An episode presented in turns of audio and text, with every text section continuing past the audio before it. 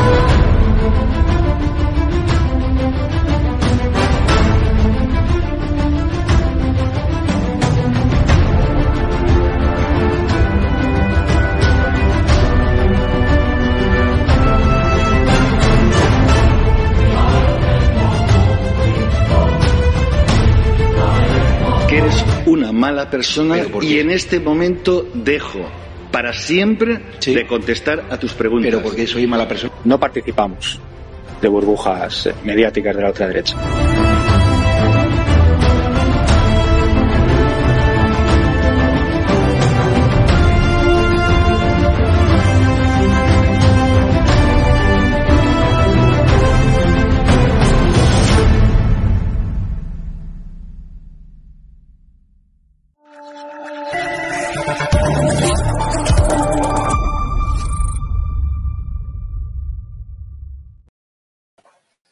Muy buenas noches, espectadores de Estado de Alarma. Bienvenidos a nuestro programa diario. En un día muy especial estamos en la antesala de la Nochebuena, en la antesala de, bueno, pues del nacimiento de Jesucristo. Y nosotros eso no lo vamos a pasar por alto, no vamos a hacer lo que le gustan a los progres, felicitar las, las fiestas, ¿no? Incluso alguno la Pascua navideña o, cosas así extrañas, ¿no? Es decir, son, es felicitación de, de Navidad como ha sido toda la vida. Y bueno, oye, y seguro que muchos de vosotros habéis puesto nacimiento, habéis puesto el Belén, por supuesto, el árbol de Navidad tampoco pasa nada por ponerlo, pero no, no, no, seguro que nacéis como toda esta, esta banda de indocumentados que se dedican a coger el portal de Belén o en, eh, las diferentes ciudades, me refiero a quienes gobiernan, y lo mandan al quinto pino, ¿no? A la, a la otra punta de la ciudad y siempre tienen la excusa perfecta, no, no, es que ahí eh, hace menos ruido y es un sitio donde mejor se puede visitar, lo, han sacado de las, de las plazas, lo han sacado de sitios, vamos decir, bueno, pues en mi pueblo, ¿no? Oye, pues bendito sea, bendito sea vuestro, vuestro alcalde, porque aquí, por ejemplo, en el caso de, de Valencia ciudad, pues ya hace años, desde que gobiernan los socialcomunistas, pues efectivamente se llevaron el nacimiento que estaba en la plaza del ayuntamiento y se lo llevaron, bueno, pues a la, la, cerca de donde está la catedral, que ahí eh, nos molesta menos. Y a fin de cuentas ahí, como la gente va a rezar, pues bueno, pues le ponemos que esté también, eh, como digo yo, el, pesebre. Y a pesar de todas maneras de que estamos en esta fecha, bueno, pues la, actualidad eh, ha dado mucho de sí, y sobre todo en este viernes 23, mientras Antonio, Antonio Mentira Sánchez, el, el Napoleoncito de Pozuelo, el mentiroso la Moncloa, eh, como le queráis eh, llamar, pues sí que eh, ha desaparecido. O sea, es decir, este ayer aprobó, digamos, las últimas, las últimas reformas legales, ¿no? De su última patada a nuestro Estado de Derecho y directamente montó ayer una bacanal, estoy seguro, con toda la, vamos, lo peor de lo peor en Moncloa, pues se juntaría ahí con separatistas, independentistas, batasunos, los comunistas y, están hoy de resaca. Sin embargo, pese a la resaca que tiene, bueno, pues toda esta, esta banda, que nos, bueno, pues que está condenando a España a, la ruina, literalmente, pues hoy ha habido un partido político, eh, bueno, ha habido dos, porque el Partido Popular también, digamos, no, no ha dejado de moverse, pero Vox, por ejemplo, ha, ha, dado hoy un paso bastante significativo, que yo creo que ya era hora que se diese. Resulta que, que Vox hoy, a través de su presidente nacional, Santiago Bascal, con un par, se ha presentado ahí en el Supremo y se ha querellado contra, contra Sánchez y contra mm, cuatro miembros más de su gobierno. Entre ellos, pues bueno, pues a la Yolanda Díaz, ¿eh? esta que, que, presume de sumar y lo único que hace es, bueno, pues crear paro, ¿no? Es decir, mm, sumar parados, de sumar desempleados en nuestra, en nuestra economía, ¿no? Y bueno, también está Miquel Iceta, también está Félix Bolaños, está la mm, Isabel Rodríguez, la, ministra portavoz, en fin. Eh, iba a decir yo medio gobierno, pero no, es decir, que es con veintitantos ministros, o sea, muchos tienes, contra muchos tienes que querellarte para efectivamente decir medio gobierno. Bueno, pues podemos decir que hay, sí que hay eh, poco menos que la cuarta parte, ¿no? Pero es un paso, la verdad que, oye, muy interesante. Esto yo sí que creo que es el regalo de, Navidad de Vox para, el gobierno. ¿Hasta dónde puede llegar? Pues no lo sé, porque efectivamente eh, yo nunca he visto que el presidente de gobierno eh, se ha sometido a una querella. Sánchez, que tanto le gusta decir aquello de que va a pasar a la historia por haber desenterrado a Franco, de bueno, también de, por supuesto, de, podemos hablar también de los resultados de la peor gestión sanitaria de la historia, de la peor mm, gestión económica de la historia desde la guerra civil, podemos hablar también del presidente que ha indultado, bueno, pues a, golpistas, del presidente que mm, se ha dedicado bueno, pues a, negociar con, con provetarras, del presidente que más ha dividido la nación española y así sucesivamente. Por eso sí que va a pasar a la historia y, por supuesto, va a pasar también a la historia por ser el primer presidente que es querellado por un partido de la oposición. Para hablar de, todo ello, eh, tenemos hoy a, bueno, pues a dos grandes conocedores de la actualidad política en nuestro país y a quien quiero saludar ya. Me estoy refiriendo a Sergi Fidalgo y a Ricardo Ferris. Muy buenas noches a los dos. ¿Qué tal? ¿Cómo estáis? Muy buenas noches. Hola, ¿qué tal, Jorge? Encantado de oírte de nuevo. ¿Qué tal? Claro que sí. Oye, eh, os, pregunto, ¿qué, es, ¿qué os ha parecido, eh, Sergi, eh, la presentación de esta querella por parte de Vox al gobierno, a Sánchez? Bueno, te diré una de cal y una de arena. me parece bien que se presente porque cualquier acción que sirva para meter presión a Sánchez para que pare su deriva, para intentar controlar de manera ilegítima el tribunal, los, tribunales y el constitucional, me parece bien. Ahora, también creo que no tendrá mucho recorrido y que va a quedar en poca cosa no creo que la, que la, que la justicia, aunque, Sánchez ha, tensado el límite, los, límites del sistema, ya ha traspasado alguna línea roja, no creo que pueda conseguir los objetivos políticos mm, Vox de que le condenen por, la, por, los delitos que le, que le, que le, atañen. Con lo, con lo, cual, como medida de presión, como medida para que los españoles vean que a Sánchez no hay que, hay que presionarle y hay que decirle que ya está bien, que no puede seguir eh, cediendo al separatismo la, unidad nacional y, el, y nuestro orden constitucional me parece perfecto. Ahora, sabiendo claramente que no tendrá recorrido apenas y que al final quedará en nada.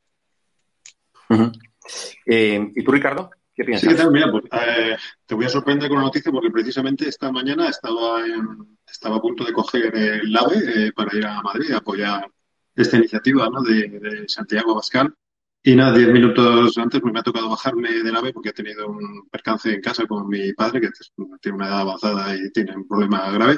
Y nada, me ha tocado bajarme e ir a atenderle, ¿no? No he podido ir. Me habría encantado estar ahí porque efectivamente este tipo de, medidas, a mí me encantan que se tome este tipo de medidas, porque es que la, la, llamada derecha llevaba más llamada derecha, ¿no? Eh, lleva muchísimo tiempo cediendo todo este espacio de las calles a, la ultraizquierda, ¿no?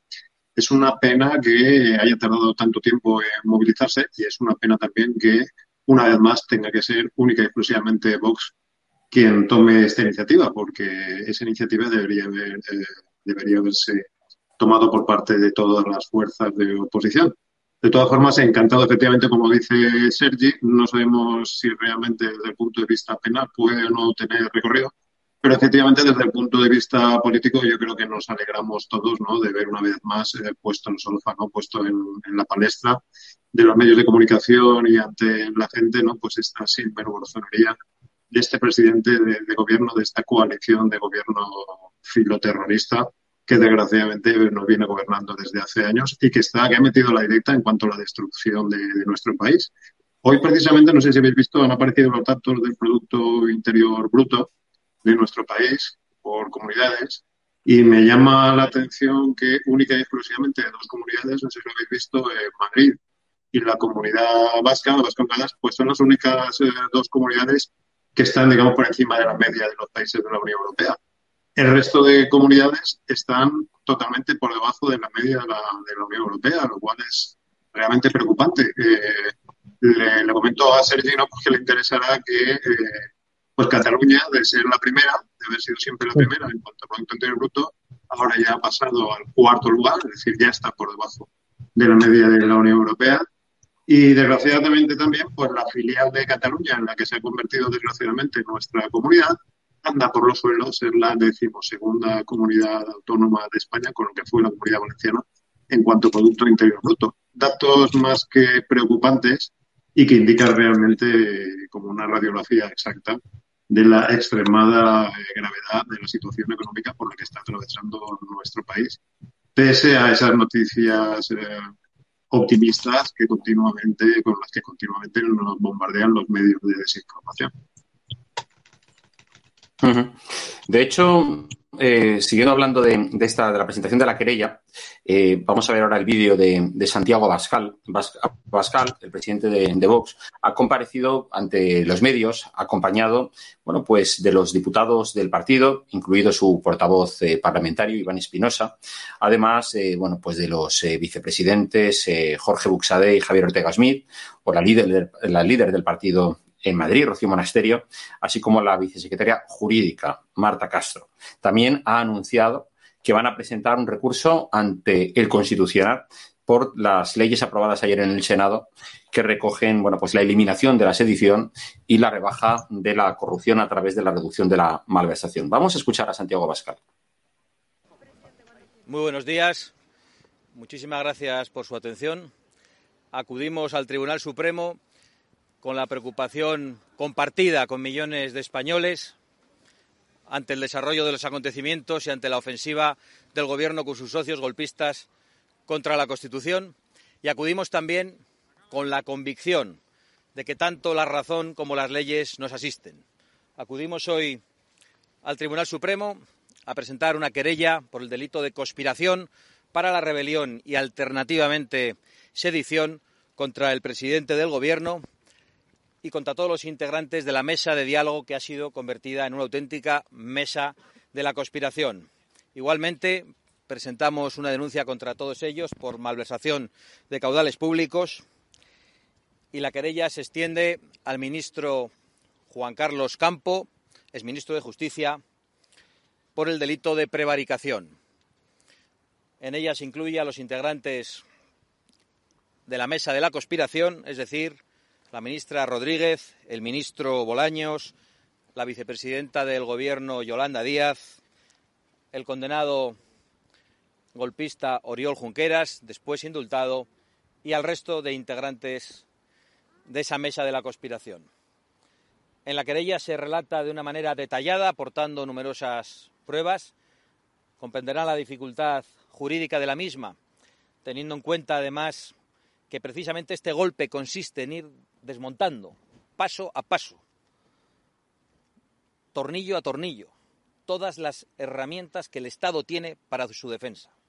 No estamos ante un golpe que dinamite la Constitución en un instante, sino ante un golpe sostenido en el tiempo que va tomando pasos ineludibles encaminados no solo a que los condenados sean indultados ilegalmente, no solo a que se eliminen delitos o se rebajen delitos para lograr una amnistía encubierta, sino a facilitar la futura comisión de delitos y que el Estado no tenga defensa cuando algunos declaren la independencia o cuando algunos traten de derogar parcial o totalmente nuestra Constitución. Pedro Sánchez ha estafado a los electores.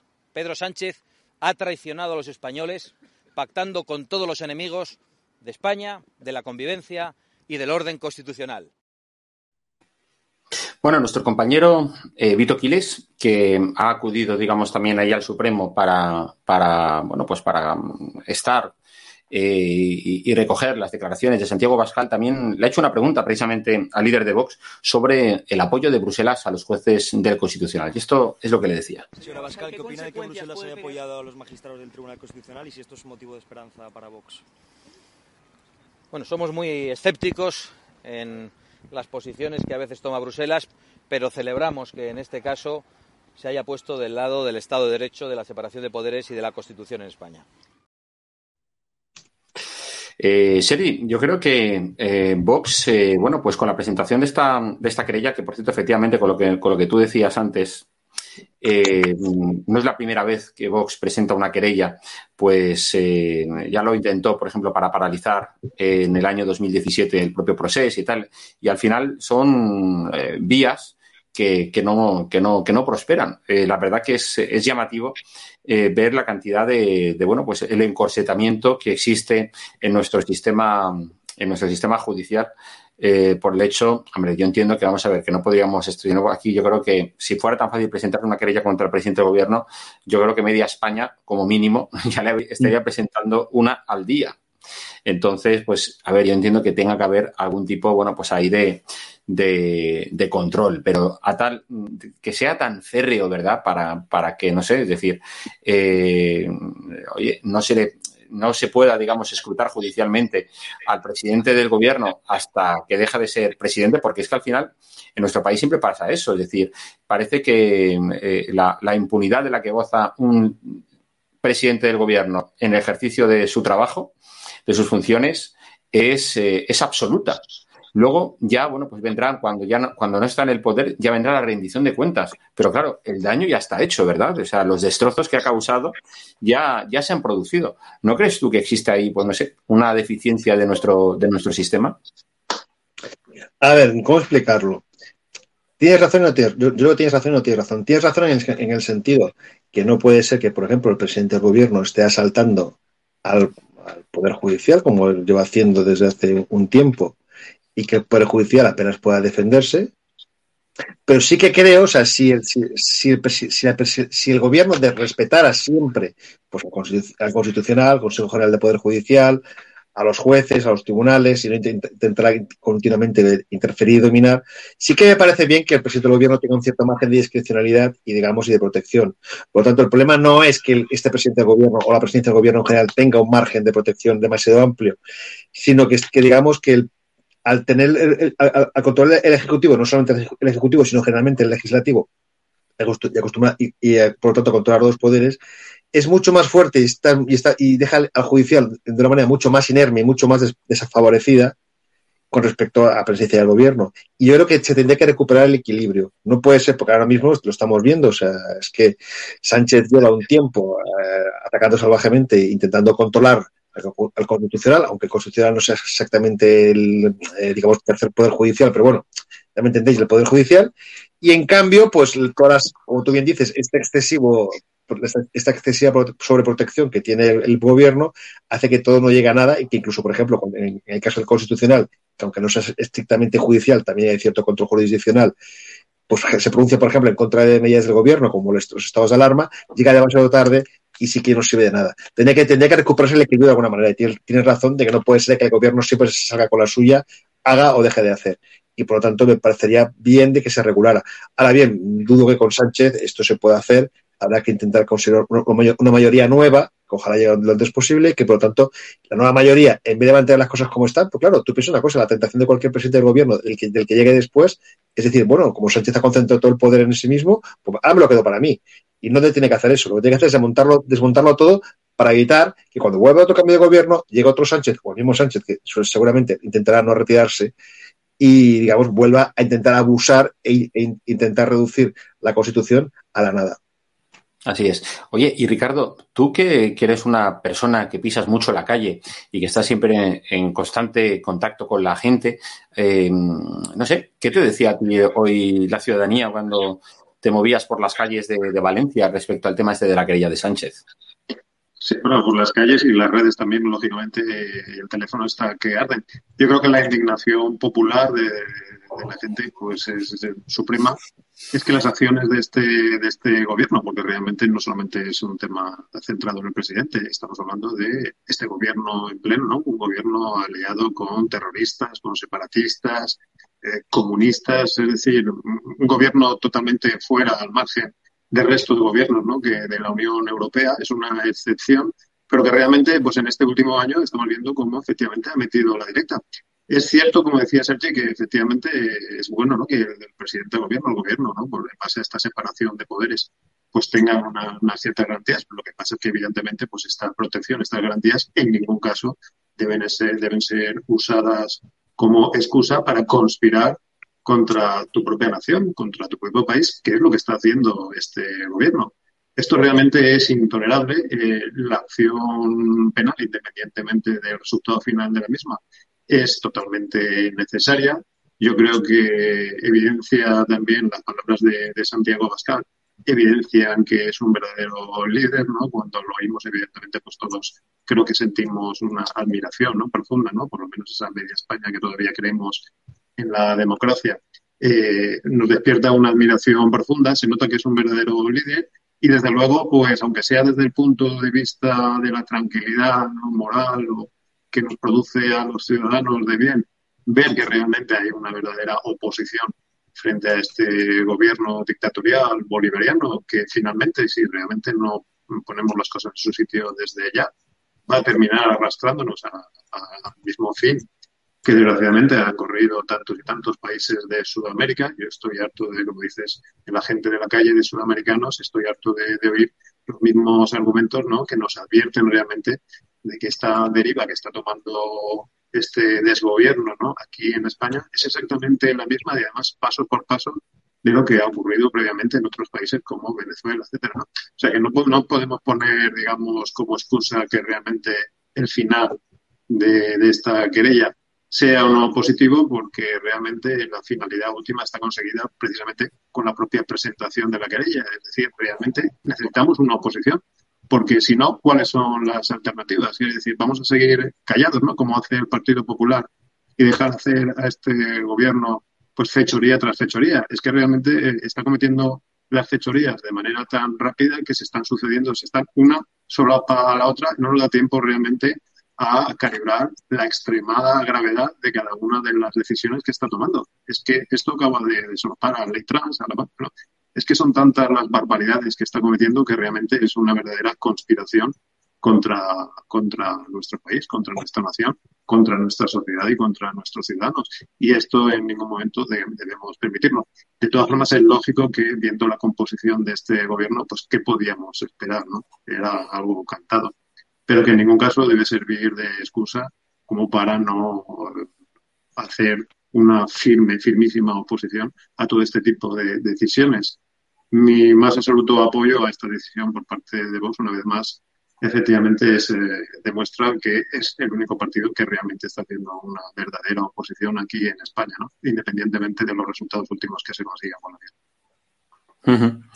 y pues nada, este tema eh, espero que, que, dé mucho de sí, porque mm, vamos, lo que está claro es que después de, Navidades tenemos por delante la presentación de la moción de censura, porque ahora ya prácticamente no, no hay tiempo de, registrarla, sobre todo más teniendo en cuenta que bueno, pues que Santiago Bascal sigue, eh, sigue buscando un, un candidato, dice un candidato, vamos, le llaman de pues eso, de consenso, neutral eh, intentan que no sea alguien mm, directamente salido de, Vox para presentarlo en dicha, en dicha moción. ¿Cómo, cómo creéis vosotros, eh, Sergi, que, este tema de la moción de censura eh, bueno, pues, se irá desarrollando? Porque esto, entre pitos y flauta, nos vamos a plantar seguramente entre enero y febrero, ¿no? Bueno, mira, es que de la moción de censura como todos bien sabemos, va a ser también un pequeño brindis al sol porque no va a salir adelante, pero sí que es importante que, que se haga. Posiblemente, como tú bien dices, no se vaya antes de febrero porque hay unos plazos y, pues, y siempre hay el riesgo de que a Sánchez le dé por... ¿Me escucha bien? Sí, sí, yo te escucho. Sí, siempre hay el riesgo de que a Sánchez le dé por adelantar las elecciones, porque ya sabemos que Podemos estar presionando para que Yolanda Díez no pueda montar su plataforma y se da la fecha del 30 de abril. Por lo tanto, podría ocurrir que, claro, de que, nos encontramos en justo antes de que se tramite la moción de censura, no, fuera que, por un tema de plazos, eh, Sánchez se adelantara. Pero yo creo que no. Yo creo que Sánchez va a intentar agotarla. Yo creo que eh, Vox va, a encontrar alguna persona que estará dispuesto a encabezar este proyecto alternativo y, sobre todo, y valdrá la pena, bueno, porque se escucharán en el Parlamento los argumentos de la oposición para censurar a Sánchez. Ya sabemos que no conseguirán la mayoría, que Sánchez pasará la moción, de censura sin problemas, pero al menos que el Parlamento, que, últimamente solo sirve prácticamente de, de, caja de resonancia para la propaganda del gobierno y sus aliados, que también por unos días sea, caja de resonancia de un proyecto alternativo a actual gobierno Frankenstein. Por lo cual yo creo que es, bueno, insisto, eh, con las fiestas y todo paralizado, nos vamos a ir a febrero seguro y ojalá no lleguemos a marzo, pero yo creo que va a ser interesante. Sí, sí. ¿Y tú qué, piensas de la, sobre la moción, Ricardo? Sí, sí, coincido con mi compañero, con Sergi, totalmente. Eh, como os he dicho antes, la presentación de la moción de censura, una vez más, pues desde el punto de vista de la moral de Carlos Ciudadanos, pues nos alienta mucho, ¿no? Nos hace ver que efectivamente hay una oposición viva, una oposición real frente a todo este tipo de fechorías, independientemente del resultado final. En cuanto al adelanto de las elecciones, efectivamente, es un, es un tema que está ahí en la palestra. Ellos, evidentemente, van a tomar la decisión en base a las encuestas. Las encuestas demuestran que, efectivamente, el Partido Socialista y todos sus, sus aliados, ¿no? terroristas, separatistas, etcétera, están en caída libre. Y evidentemente, pues el resultado de estas encuestas son los que van a determinar la, decisión que tome finalmente el gobierno en cuanto a adelantar o no las elecciones. En todo caso, coincido con Sergio efectivamente y con el resto de los ciudadanos que efectivamente nos congratulamos de la presentación de esta moción de censura porque nos llena de fe y nos hace ver que efectivamente todavía, gracias a Dios, tenemos oposición frente a este desgobierno. Oye, ¿estáis al tanto de lo que está pasando en Ciudadanos? Menudo, menudo follón, menudo lío, porque, en fin, sabéis, sabéis que Minesa Rimadas, bueno, pues eh, iba en, prácticamente a encabezar o iba a ir en la candidatura esa alternativa a Edmundo Val en las eh, primarias de, Ciudadanos. Pero hoy nos hemos enterado de que el portavoz de Ciudadanos en el Parlamento eh, Europeo, Adrián Vázquez, y la coordinadora de, Baleares, Patricia Guas, han presentado su propia candidatura para liderar el Partido Naranja. Tras la pérdida de credibilidad del Partido mm, de eh, Naranja, liderado por eh, Arrimadas, debido pues, bueno, pues a todas esas tensiones dentro de la formación, ahora, bueno, pues con la candidatura que ellos han presentado, quieren volver a, ser clave en el tablero político mm, de cara a estas elecciones autonómicas y municipales del mes de mayo. Y luego, por supuesto, pues vendrán las, eh, las generales. En los últimos meses, eh, Ciudadanos ha sido, bueno, pues casi más noticia por la rivalidad entre Arrimadas y Edmundo Val que, bueno, pues a las propuestas que como partido ha venido realizando, tanto en el Congreso como en el día a día de la política nacional. Los dos candidatos que han hecho conocer hoy su, candidatura alternativa, este Vázquez y Wasp, se han postulado este viernes por la mañana para secretario general del partido y portavoz respectivamente. Nosotros aquí en estado de alarma hemos podido recoger las declaraciones de los dos. Vamos a verlas. Es una candidatura abierta, es una candidatura de, unidad, de consenso y está abierta a todos los que se quieran sumar. Es una candidatura en positivo, esto lo quiero dejar muy claro, es una candidatura en positivo y no es una candidatura contra nadie. Por supuesto que está abierta a que se incorpore María y otros compañeros, todos los compañeros.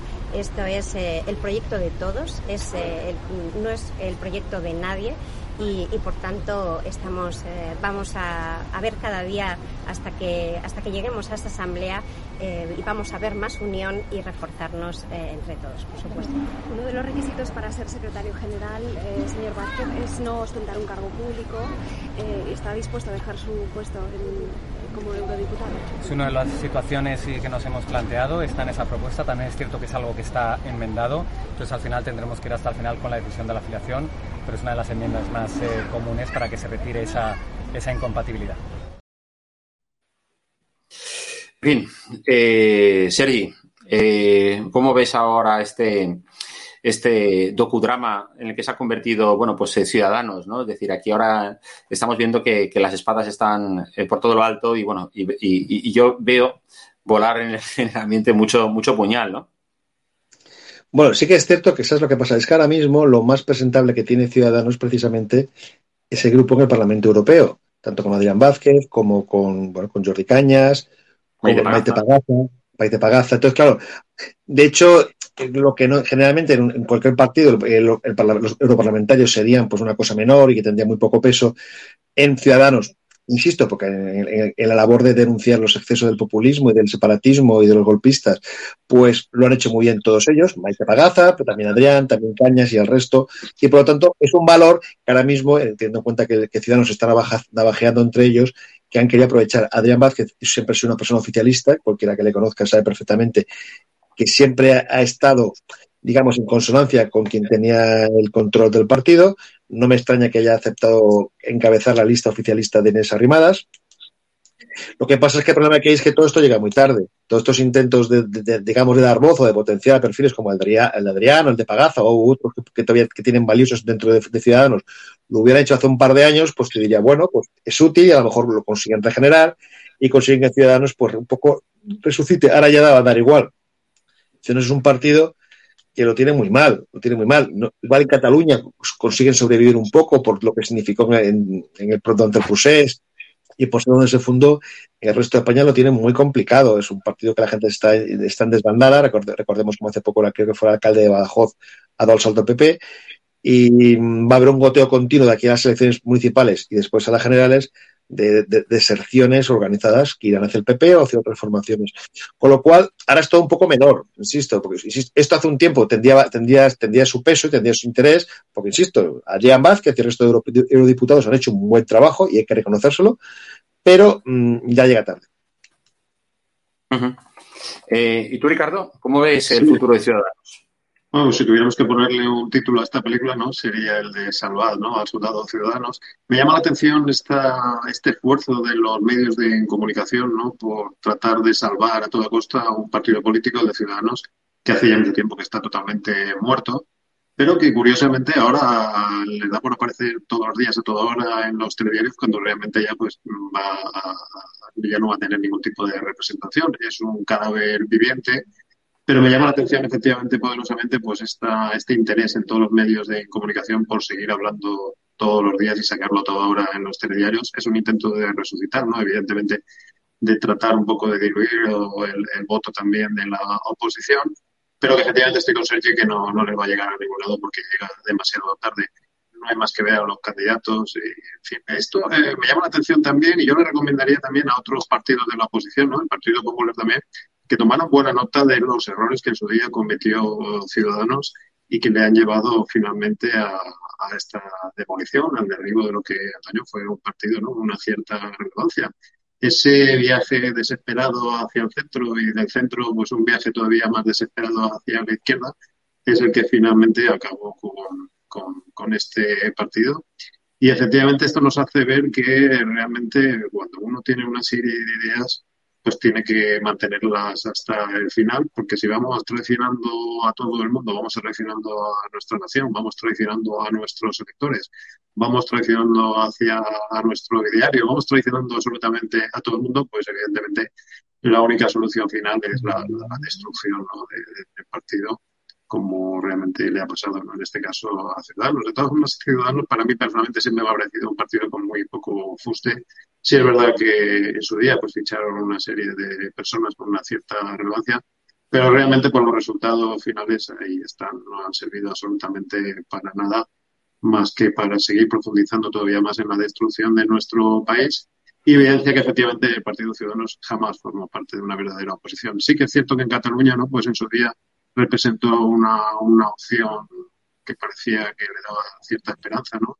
A, lo, a la gente que en Cataluña estaba secuestrada por el independentismo, pero finalmente pues ya hemos visto que se ha ido diluyendo como un azucarillo y ha quedado finalmente nada, ¿no? las traiciones que han hecho en otro tipo de comunidades, las alianzas con el Partido Socialista, este tipo de... Pues finalmente ha llevado a la destrucción de los mismos. No fue más que pues eso, una serie de caras guapas, no tan guapas en el caso ¿no? de Oval, ¿no? que además solamente su cara y el apellido, ¿no? parece que desvela ¿no? lo mefistofélico ¿no? de su procedencia y bueno, pues siempre tendrá un, la posibilidad de hacer de actor secundario en películas de terror, no de categoría, porque no le veo realmente más recorrido. Una pena que realmente una figura, hablando ahora en serio, una figura de, su, de su preparación, ¿no? Fue abogado, ya sabemos, del Estado, echado por el Tesoro, pues no aprovecho, digamos, ese bagaje que, que tenía, ¿no? Esa especie de, de cara a la ciudadanía, esa fama que, que tomó. Un poco, pues bueno, fue un poco paralelo, ¿no? Evidentemente no tiene que ver con mi caso, pero bueno, que también fue, digamos, una víctima ¿no? de este del gobierno y que debería haber aprovechado pues esa, esa fama que tuvo pues, para, para algo bueno en vez de lo que finalmente se convirtió en que es una especie de, de, clon o de títere también del partido, del Partido Socialista, que efectivamente fue el partido que lo echó de la manera que lo echó de su puesto, ¿no? Como funcionario. una pena, realmente no es que me alegre de la, de la disolución de Ciudadanos, pero bueno, finalmente pues han tenido lo que se merecen ¿no? en base a sus actuaciones. Bueno, yo ahí creo que veo mucho futuro miembro de, del Partido Popular e incluso de Vox, ¿eh? Es decir, en, toda, en esta descomposición de, de Ciudadanos.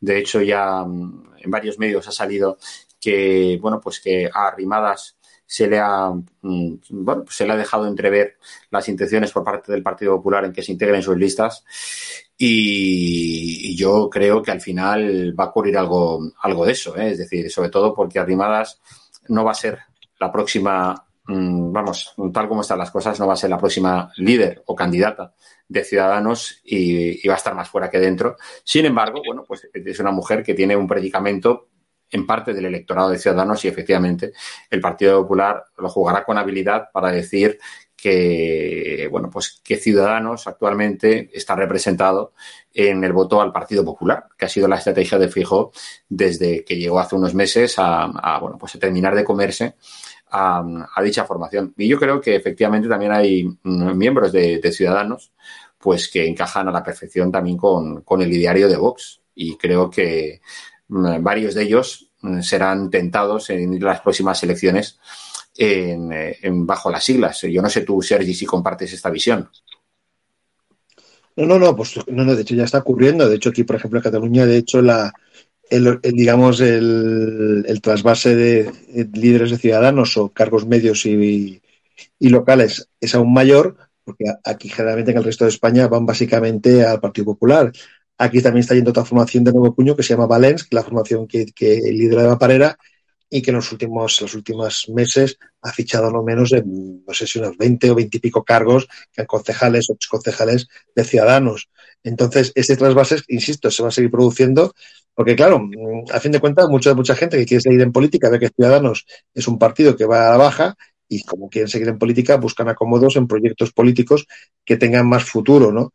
Insisto, no digo que esté muerto. Yo, yo creo que Ciudadanos puede aguantar, tal vez en Cataluña, y si Villacís pues, se presenta en la, alcaldía, igual consigue incluso cierta representación en Villacís, pero en el resto de España aún, que no lo veo. Es, no es que porque quiera o no quiera, yo es que no lo veo. Veo realmente que el Partido Popular les ha comido el hueco. Uh. Sí, sí, eso es una visión que yo creo que mucho, muchos analistas también la comparten. Y, incluso, Ricardo, ¿a ti eh, te han tentado, eh, desde que diste tu salto a la, a, bueno, pues un poco la, a la actividad política tuya, no dejaste ese perfil más profesional, ¿te han tentado, por ejemplo, de Ciudadanos a que vayas con ellos o algo? de Ciudadanos no, desde luego que no. No, es una formación que no concuerda en absoluto con mi ideología. Nunca me ha gustado. Eh, Ciudadanos es un proyecto político que no, lo veía, no lo vi claro desde el principio. Sí que es verdad que ahí en Cataluña pues hizo su, su papel y la verdad es que despertaba cierta o despertó cierta admiración ¿no? por lo que hizo en Cataluña su día. Pero bueno, lo que ha hecho luego a posteriori el resto de España pues ha demostrado que no había realmente nada debajo de ello. Es una pena también esta fuga, digamos, de, de candidatos de unos partidos a otros. La verdad es que me da, me da mucha pena y yo siempre hago, sería más que necesario que toda la gente que ocupa cargos políticos, pues fuera gente que, que tuviera su, su, proyecto de vida, su proyecto vital realmente eh, solucionado antes de entrar en política. Eh, debería ser gente profesional que si realmente entra en política lo haga porque realmente lo que quiera hacer es servir a los ciudadanos y que no sea simplemente un fin en sí mismo. Eh, estoy harto de ver gente, políticos profesionales, ¿no? Eh, que entra simplemente, pues eso, por, tener un carguillo, porque realmente en su vida no tiene absolutamente ningún tipo de medio alternativo económico para sobrevivir. Y la verdad es que me parece una total y absoluta vergüenza este tipo de, este tipo de actitudes. Los trasvases de unos partidos a otros, por ejemplo, decías a Vox, no, no veo yo que ninguno de estos, de estos perfiles realmente encaje en un partido como Vox. Sería una, Sí, en el, el, PP me parece a mí, estoy convencido que encajaría, encajarán perfectamente en el PP o en otro tipo de, de partidos, pero no, no los veo realmente encajando en la idea de Vox. Eso sería dar una especie de salto mortal, ¿no? cuádruple salto mortal hacia la derecha. Y no creo que ni por parte de ellos ni por parte, desde luego, de Vox eh, sea gente aprovechable. Si realmente hay alguien dentro del partido que eh, Vox considera que pueda hacerlo, pues bienvenido sea, pero realmente tal y como está, como está el tema y lo que han hecho con sus, con sus actos han demostrado que no están a la altura, desde luego, de una verdadera oposición. espero que realmente esto no, no, se, no se materialice. Y desde luego sí que, sí que coincido con vosotros en que veo perfectamente encajables en unas siglas como el Partido Popular a toda esta gente de ciudadanos. Sí, sí. Hay que, hay que recordar, pues eso, los momentos estelares de Inés Arrimadas hace cinco años, allá por el 2017, y donde ella hacía declaraciones, eh, eh, a todos los políticos le pasa lo mismo, ¿no? al final acaban siendo víctimas de, su pasado y la hemeroteca les traiciona. ¿eh? Esto, Sergi y Ricardo. Entonces, por ejemplo, estoy recordando, y Arrimadas hizo unas declaraciones allá por el 2015 eh, decía, lucho cada día para que no me echen de mi tierra. Eh, y bueno, de su tierra no la echaron, pero al final resulta que le han echado de su partido. O sea, eso es, una, vamos, una paradoja, pero al final es eso, es decir, como Arrimadas fue una persona que construyó, pues la verdad, un personaje en su alrededor de su figura, que eso creo que es clave en todos los políticos para poder comunicar, tener, digamos, esa visión clara de lo que quieres llegar a ser y cómo todo eso se ha ido desnaturalizando, cómo se ha ido desgastando conforme han pasado los años y, por supuesto, conforme las derrotas electorales se han ido produciendo, hasta tal punto que Inés Arrimadas era pues una, una persona que tenía un discurso muy claro, una persona, mm, pues bueno, yo no sé si todo le, le, salía del coco o era, pues bueno, pues tenía muy buena gente a su alrededor, muy buenos asesores que les construían, le construían esos discursos que ella se los aprendía a la perfección y sabía eh, soltarlos eh, muy bien, pero hoy en día, la verdad, mm, Inés Arrimadas ha pasado a ser un zombie político, ¿no? Es decir, Inés Arrimada, pues sí, a lo mejor le escuchas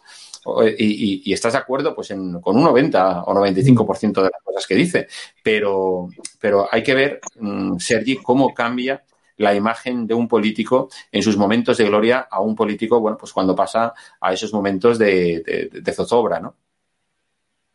Bueno, claro, en el caso de claro, Ciudadanos no, no todo ha sido culpa de Inés Arrimadas, pero sí que es cierto que la deconstrucción de la, o la destrucción de la figura política de Inés Arrimadas es básicamente culpa suya.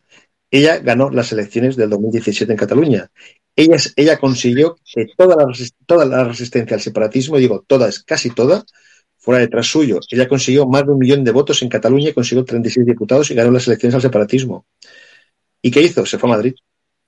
Cuando las cosas en Cataluña estaban mal, se fue a Madrid.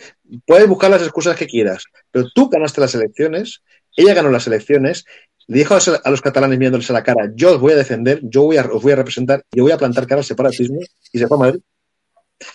A partir de ahí, en Cataluña, el proyecto de Ciudadanos dejó de existir, dejó de tener credibilidad, porque si la gente confía de manera masiva para que tú les defiendas, para que tú seas su representante y tú te vas a Madrid, Vendieron la moto que en Madrid había que dar la batalla, lo que tú quieras, pero la batalla había que darla en Barcelona, pues como estamos viendo, Barcelona sigue siendo, o Cataluña, si queréis, en su conjunto, un, problema para España. Y sobre todo un problema para los millones de catalanes que, que no somos separatistas. Le dimos, esa, le dimos esa confianza, le dimos porque yo la voté en el 17, ¿eh? yo, yo la voté en el 17 pensando que era la persona que teníamos que confiar y se fue. Ya está. A partir de ahí está hundido. Eh, se ha hundido el partido de detrás. Luego ha habido errores lo de Murcia, luego ha habido los errores de, de Rivera. Luego ha habido muchísimos errores, lo que queráis. Pero cuando alguien consigue que todo el mundo crea ciegamente de ti como la alternativa para parar los pies a alguien y tú en vez de luchar hasta el final te vas a medio camino, se acabó. Lo siento. Entonces, eh, me sale muy por Ciudadanos, porque en Cataluña ha significado muchísimo, porque realmente fueron el partido que dieron muy la cara en momentos muy complicados, consiguieron el tema de, la lengua, fueron los que hablaron con, una voz más fuerte para defender al español en Cataluña, pero el cúmulo de errores que han cometido ya es imposible. Ahora hay una nueva generación, gente como Ana Grau, que intenta pues resucitar este, este, ciudadano moribundo. Yo le deseo mucha suerte porque es gente también muy valiosa. En caso de Ana realmente vale mucho la pena, pero yo lo, veo muy complicado. Sí, efectivamente, como dice Sergi, fue una verdadera decepción, aunque realmente más que una decepción, yo lo que creo que fue es una traición ¿no? a su pueblo. En este caso, pues a toda esa gente que vive en Cataluña y que había confiado en ella en su discurso, ¿no? Efectivamente dijo una cosa y luego finalmente pues hizo otra, ¿no? Esa huida yo la califico de traición, igual que el tema de Murcia, el tema de su día, ¿no? alianzas en Andalucía, etcétera, etcétera. Eso demuestra efectivamente que realmente cuando es un partido político que no tiene un discurso claro, pues ocurren este tipo de cosas. Sí, efectivamente, pero ya antes de, recordar que antes de Inés Arrimadas, pues todo el tema de Albert Rivera, ¿no? Todas estas historias que hizo, ¿no? De luego con la cantante, con Malú, etcétera. Esto parecía más bien un programa de, de, menos que realmente un tema serio de, política. Y bueno, cuando sumas todo ese, todo ese, cúmulo de, errores, ese cúmulo de traiciones ¿no? que han ido haciendo a lo largo de toda la geografía, pues el resultado final no podía ser otro más que el que han tenido. Eh, hemos hablado también de los posibles trasvases al Partido Popular, pero tampoco descartemos que haya también posibles trasvases al Partido Socialista o donde les ofrezcan un sitio donde poder seguir ganando algo de, dinero, ¿no? tener algo de seguridad económica. Eh, un partido sin realmente una ideología clara, pues en un momento dado pues puede inclinarse la balanza hacia la izquierda, hacia la derecha, entre arriba, abajo, lo que les ofrezcan, ¿no? Esto es lo, malo que tiene este tipo de, formaciones de nuevo cuño, que no tiene realmente una ideología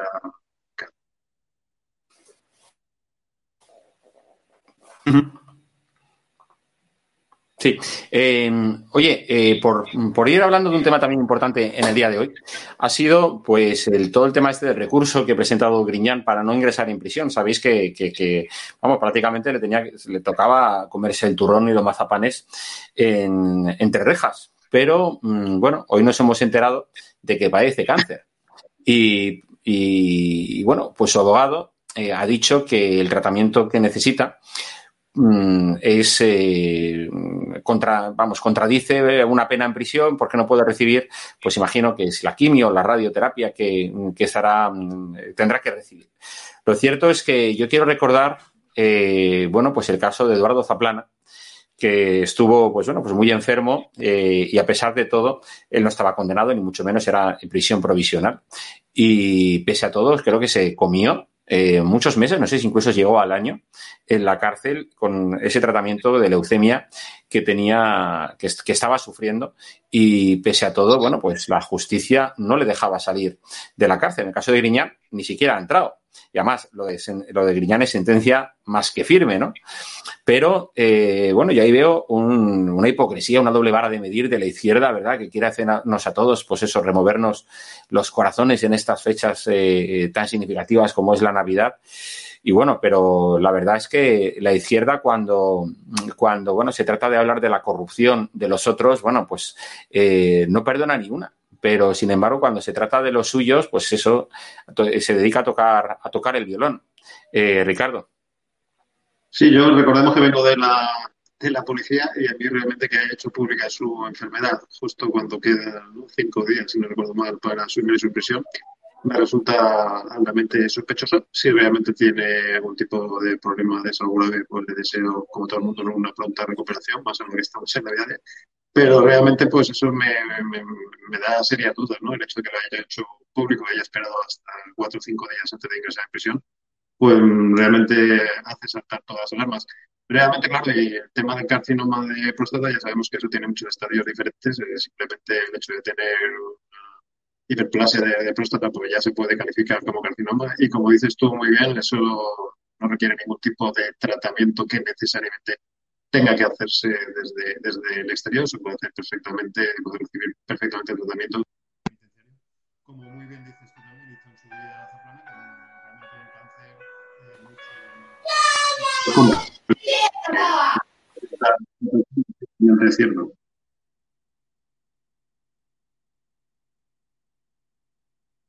a ver, ahora. ¿Y, y tú cómo, Sergi, cómo ves esto? Bueno, ¿Qué ha pasado ahí? ¿Se ha colado algo? Bueno, eh, yo, tengo muy, yo tengo muy claro que, a ver, eh, tiene que entrar en prisión, punto. Tiene que entrar en prisión. Tiene que entrar en prisión porque es indecente que llevemos ya meses con esta, con, esta, historia. No puede ser. No puede ser que llevemos meses con una persona que sea condenada. Si a ti, o sea, si, cualquiera de los, aquí presentes, nosotros tres, nos condenaran, estaríamos en la cárcel ya. Y no, no, esto de estar continuamente aplazando y continuamente buscando excusas, tiene que entrar en la cárcel. Esa foto tiene que producirse porque Griñán es culpable de una de las principales chorizadas de la historia de España. Punto, pelota. Que luego, posteriormente, está en, prisión. Pues vaya un tribunal médico y diría que, que por el tratamiento, pues tiene que ir entrando o saliendo, o tiene que estar fuera, o lo que sea. Yo ya insisto, para eso, para eso están los jueces y para eso están los médicos. Y yo ahí no voy a entrar, no voy, a intentar saber más que un, juez o que un médico, pero tiene que, tiene que entrar en prisión porque si no está dando un mal ejemplo. Está dando el ejemplo de que si tú eres chorizo y eres el PSOE, no, no vas a entrar en la cárcel. Es, es lo que están diciendo. Es que es así. Este tío no es un chorizo porque lo han condenado por, por corrupción, oiga, tiene que entrar en la cárcel. Le importa un pito que haya sido presidente de la Junta de Andalucía y haya sido, presidente del PSOE. Tiene que entrar en la cárcel, sin más. Que luego, de cabo de 15 días, tiene que salir porque, tiene un tratamiento médico innecesario y tiene que, y que para garantizar que su, que su vida siga adelante y no, y no fallezca, tiene que seguir luego en un hospital. Vale, perfecto. Si yo no, no se lo voy a negar, no quiero que nadie muera de manera injusta o anticipadamente por una pena. Pero lo que no puede ser es que con el rollo este que tres días antes ahora descubra que tenga cáncer, ahora no entro. Lo siento, no, esto huele, huele a lo que parece excusa. Por lo tanto, que entre, se le evalúe después y si tiene que salir, que salga.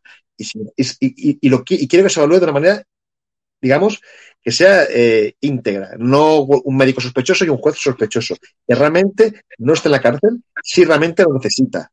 No de repente porque, uy, que queda mal que uno de los nuestros no entre. No, no. Este hombre es culpable, ha sido condenado de un delito muy grave. A nosotros tres, por 100.000 euros haciendo la metería en Chirona. Este, este hombre ha desfalcado, bueno, es culpable de, una trama que ha desfalcado centenares de millones de euros. Por lo tanto, poca ropa. Y vamos a ver si tenemos suerte y después de, Griñán le sigue el señor Chimo Puig, ¿no? Que parece ser que la instrucción del caso Azul está avanzando a pasos agigantados y cada vez se está cerrando más el círculo también en torno a los tejemanejes del señor Chimo Puig, su hermanito, y todo el cártel que han, que han, que han tramado aquí dentro de la comunidad valenciana para enriquecerse con tantos y tantos millones de euros. Un nuevo frente, Ricardo, y tenemos aquí muchos temas de los que hablar y no, no, y no nos da tiempo, porque tenemos un entrevistado que está esperando eh, para poder entrar y ahora a quien saludaremos enseguida. Pero efectivamente, Ricardo, tienes eh, toda la razón y yo solo quiero decir, en la línea de lo que estaba diciendo, que en el año 2019 eh, Eduardo Zaplana, con una leucemia, estuvo ocho meses en prisión preventiva, como he dicho antes, sin sentencia firme. La jueza, pese a todas las solicitudes de la defensa e incluso de muchísima gente que decía que, fuera bueno, pues llevado a su casa porque no era una condena firme, eh, bueno, pasó cincuenta y tantos días en hospitalizado por un problema de bajas defensa de su leucemia y, no pasó nada. Ahora está en su casa esperando efectivamente a que haya juicio y creo que el señor Griñán, bueno, pues tiene que ser como cualquier otro ciudadano igual ante la ley. Lo que pasa que si eres de izquierdas, pues parece que tienes eh, privilegios. Em, pues eh, Sergi y Ricardo, me voy a despedir de vosotros porque tenemos por aquí ahora un tercer, una tercera persona que nos va a acompañar en estos últimos minutos del programa diario. Desearos a los dos una excelente Navidad y una mejor Nochebuena. Un abrazo bien fuerte. Sergi, Ricardo. Gracias, feliz Navidad a todos. Sí, Jorge y a todos, a todo el equipo. Feliz Navidad. Feliz Navidad. Bueno, pues eh, como decía antes, eh, tenemos a Joaquín Monroy, Joaquín Monroy de la Peña. Muy buenas, Joaquín, ¿cómo estás? ¿Qué tal? ¿Cómo estáis? bueno, Joaquín Monroy eh, ha hecho historia, porque como dice él en sus, en sus redes sociales, y aparte de llevar la camiseta que lleva, dice que es el único Efectivamente, ha sido el único local de los más de 10.000 que hay en toda España que dio este día 22 tres grandes premios diferentes, ¿no? Un primer premio, un cuarto premio y un quinto premio. ¿Es así, eh, Joaquín? Luego me he enterado que había también otro, otro compañero en Murcia. Pero vamos, los ah. dos únicos. Somos los dos únicos. Muy bien. ¿Dónde estáis vosotros? Nosotros estamos en el intercambiador de Moncloa, en Madrid. Dentro del intercambiador, en la isla la gente sepa que dais suerte.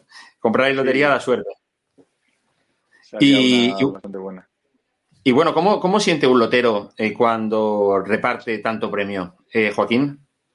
Pues, mira, me tengo justo, es que me estaban trayendo, porque justo me he hecho una foto hace un segundo, que es que no, no tengo ya para tanto, tanto cartel de premio, digo. El cuarto premio. Eh. El primero, el cuarto. Sí, sí, qué barbaridad. El quinto. Oye, ¿y te queda lotería, del niño? Lotería del niño sí, tengo bastante para vender a, todo el que quiera. Ah, vale, vale, digo, porque a lo mejor ya lo habéis agotado. No, me preguntaste qué se sentía, ¿no? Pues al, final cualquier lotero, yo creo cualquier compañero, eh, yo lo comparo siempre mucho con el mundo del fútbol porque me gusta mucho. Al final esto para mí es como ganar un mundial. O sea, eh, lo más grande a lo que aspira un lotero desde que empiezas en este mundo, eh, en este mundo profesional, es a dar un premio, vamos, a dar el premio gordo de la Lotería de Navidad. Hay gente que se tira toda su vida, incluso 50, 60 años en la profesión y jamás da un premio de estos, porque la verdad que es complicado. Se tienen que juntar muchos factores y, joder, yo llevo ahora mismo ya tomándomelo muy en serio este negocio cuatro años. eh, con una serie de mucho trabajo, mucho esfuerzo, un buen equipo, una estrategia y al final, en menos de cuatro años, pues ya tenemos aquí el premio Gordo y la verdad es que estoy, que vamos, eh, me tienen que pellizcar ahora mismo. Oye, y bueno, y la pregunta que siempre se hace cualquiera, cualquier persona, es decir, vosotros los loteros, ¿os quedáis siempre un décimo de los números? No, me lo han preguntado todos mis amigos, se pensaban que era ya hoy, rico. Eh, la verdad que, no, no, yo, tengo, yo soy al final aquí dentro como un cliente más. Si quiero jugar algo, lo tengo que pagar. Entonces, y al mismo precio que los demás. Lo único que, claro, la comisión me la quedo, pero pago prácticamente el, décimo al mismo precio que, cualquier persona. Vamos, pago los 20 euros y se me devuelven 90 céntimos. Pago 19,10. Pero claro, tengo que elegirlos yo, no es que me quede uno de cada uno y nada de eso. Ah, ¿A ti te ha tocado el primero, te ha tocado el cuarto o te ha tocado el quinto? Parece ser que mi padre llevaba uno del cuarto, lo que pasa es que se está haciendo el, remolón y no me lo termina de, reconocer. Yo lo vi ayer en la tele con el décimo. Ah, Yo creo que no, quiere, no, quiere, no quiere compartir. Sí, sí. Bueno, oye, ¿y te había pasado alguna vez em, eh, vender, digamos, del gordo de Navidad alguno de los eh, décimos premiados? No. El año pasado, como te digo, eh, llevo ya que me quedé sin la administración un poco más en serio, desde cuatro años. Eh, que ya me volqué un poco más con el tema. Estudié administración de empresas y bueno, me estaba en otros proyectos y me he volcado ya en esto mucho desde hace cuatro años. Y hace un par de años me ocurrió hacer una serie de cosas. Tampoco puedo desvelar porque al final es dar muchas pistas a, a gente, me refiero, es parte de mi trabajo. Y, llevo un par de años que ya el año pasado di el cuarto premio y este año he conseguido ya cuarto, quinto y primero. O sea, no me digas que tienes ya un truco para elegir los números que van a salir ganadores. más que un truco es una serie de, cosas, vamos a llamar. Obviamente el juego al final es matemática y hay un factor azar, pero también hay un factor matemático y, estoy, trabajo muchísimas horas en ello. Yo dedico, yo estoy aquí en este local, en esta oficinita que estás viendo ahora mismo aquí, me, meto aquí, me inhibo y estoy aquí horas y horas y horas, curro 12, 13 horas al día. ¿Pero la fórmula la has pedido tú o la has sacado por ahí de internet o alguien te la ha explicado? Mm, sinceramente, me, gusta mucho empaparme de. Son cosas que veo, cosas que he visto en otros compañeros. Eh, intento coger lo mejor de cada compañero, la verdad, porque yo al final soy muy joven. Eh, hay gente en este gremio con mucha experiencia. Me intento quedar con lo mejor de cada persona. Eh, de hecho, hoy me ha escrito un compañero que le dice consejos de. Me sentía un poco porque digo, ¿quién soy yo para dar consejos, no? Pero me intento quedar con lo mejor de cada compañero. estuve el año pasado, que no sé si me visteis también en la televisión, que salía en muchos programas porque eh, soy presidente de una asociación de loteros, tengo un montón de contactos de loteros y me intento empapar de lo mejor de cada uno, coger ideas y parece que funciona porque, joder, como te digo... Bueno, bueno, ya que tenemos la suerte de, tenerte aquí hoy con nosotros, dinos de cara a la lotería del niño, el sorteo del niño, ¿qué, consejos nos puedes dar a la hora de comprar un décimo? La hora de comprar un décimo. Es que como desde el, desde el lado del cliente... Mm, al, tener, es que eso depende de lo que puedas invertir. desde el lado del cliente, al final, yo lo que recomiendo es que, de que desde luego no, que no hagan colas en sitios de 4 y 5 horas, como he escuchado por ahí, y, que pueden ir a la administración de su barrio, aquí mismo, que como se ha comprobado, tenemos mucha suerte, vamos a llamarlo, y que no hace falta, vamos, que tienes, puedes ir a cualquiera eh, y, comprar tu décimo, que no, y debes, creo que te digo, es que depende de lo que puedas invertir, porque al final, no, yo desde el, desde el punto de vista del cliente no, no creo que no hay ningún truco. Entonces. ¿Tú como cliente cuánto invertirías? Yo como cliente suelo invertir alrededor de, de 1.000 euros. Lo que pasa es que a mí, si te soy sincero, la Lotería de Navidad no la, acabo jugando porque al final es una tradición, es... es, pues euros es ya un sueldo, ¿eh? Pero a mí me gusta mucho más el niño. Hay, hay más variedad de premios, recuperas más dinero. Me parece mucho más divertido. con 1.000 euros, ¿tú crees que la gente en, en la Lotería de Niño eh, no solamente que va a ganar, porque, hombre, mil euros te da para elegir, desde luego, mucho décimo, ¿no? O sea, es decir, tú aconsejas comprar décimos del niño, mil euros, y, por supuesto, papeletas y demás, eh, como hay en la lotería de Navidad, aconsejas comprar o directamente que se compren décimos. No, yo creo que directamente lo mejor es décimos, sobre todo porque el premio del niño son 200.000 euros. Al final, si coges papeletas, te toca mucho menos. Pero, pero lo que viene siendo, o sea, para, para el niño, vas a recuperar está eso dicho matemáticamente, el 33% del dinero se recupera en premios. Entonces tú sabes que jugando mil euros mínimo 300 y pico recuperas. en Navidad no, en Navidad no, no, esa en Navidad. Ya, en Navidad no. ¿Y luego entre durante el año? Durante el año pasa lo mismo, los sorteos, hacemos sorteos de jueves y sábado todas las semanas eh, de Lotería Nacional eh, y, recuperas también el 33%. O sea, uno de cada tres décimos toca, de hecho es el eslogan de loterías, de uno de cada tres décimos toca en todos los sorteos del año, menos en el de Navidad, que es el que te digo que, El sorteo es completamente distinto, que ya lo sabemos todos, que hay unas, unas estas que sacan la bola y en la bola pone el número entero. En el resto de sorteos, incluido el niño, son eh, bombos múltiples, se llama. Hay cinco bombos y en cada bombo hay, hay eh, diez bolas del 0 al 9 y te van sacando una bola, otra bola, otra bola y construyen el número. En el de Navidad sale directamente tu número en la bola. Sí, sí, sí. Pues oye, Joaquín, eh, muchísimas gracias por estar hoy aquí con nosotros, darnos estos consejos, felicitarte porque has sido capaz de repartir tanta suerte a tanta gente. ¿Cuánta, a, cuánta gente has hecho millonaria? Pues no tengo ni, te lo podría decir en cifras. En cifras hemos dado unos 4 o 5 millones de euros. Eh, pero sobre todo lo, llamativo, lo llamativo ha sido el dar tanto premio distinto. O sea, eso es lo que realmente llama la atención, porque al final eh, ya, es, ya es lo estaba escuchando en la radio yo en el coche, cuando iba en el coche, que justo la, la mañana del sorteo y decía, joder, digo, que qué difícil dar un premio, porque hay un 0,0001% o algo así decían, de posibilidades de coger cualquier tipo de premio gordo en la lotería. Y yo pensaba, joder, ya, es difícil, además como mi experiencia profesional, ya es difícil dar un premio gordo, un premio gordo. Pero es que dar 3 de 5, o sea, es Creo que el año 2022 ha sido tu año, ¿no? Es decir, porque has tenido una criatura y encima, es decir, siete repartes... Meses, siete meses tiene mi hija, que además ha, nacido, me decía ayer mi padre, mi, mi, mujer y tal, que había nacido, o sea, que ha nacido con un pan debajo del brazo, porque la verdad que, que desde que ha nacido, bueno, siempre, siempre no me puedo quejar, me, me, ha ido siempre bien la vida, pero desde que ha nacido ya es, o sea, me, me llegan señales que digo, madre mía, de esto que te asustas y todo. Y bueno, y buen amigo de Florentino, también veo que eres. sí, no, eso es que me invitaron a un palco y estuve viendo un partido. No, no es mi amigo. soy del Madrid, soy del Madrid, eso sí. Muy bien, pues Joaquín eh, Monroy, eh, vamos, administrador de la lotería, eh, ¿cómo se llamaba? Recuérdame. La chulapa, la chulapa de Moncloa en el intercambiador de transportes de Moncloa. Efectivamente, la chulapa, el intercambiador de Moncloa. Lo estoy esperando de cara, claro, imagino ahora el, de cara a la lotería del niño. Pues muchísimas gracias, oye, y feliz Navidad para ti y todos los Muchísimas gracias, felices fiestas para vosotros y todo el equipo y el programa y, el canal. Venga, hasta luego. Muchas gracias.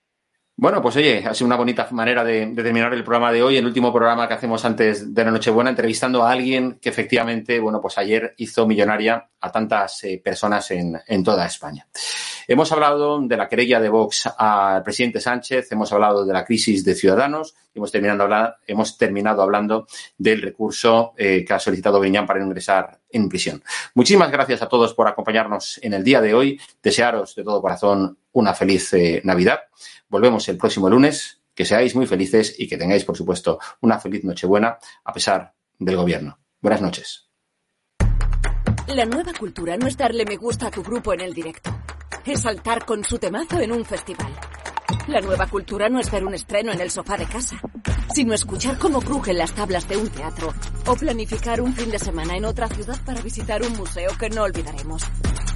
La nueva cultura se vive en persona, exactamente igual que antes, pero con más ganas aún. La cultura es segura.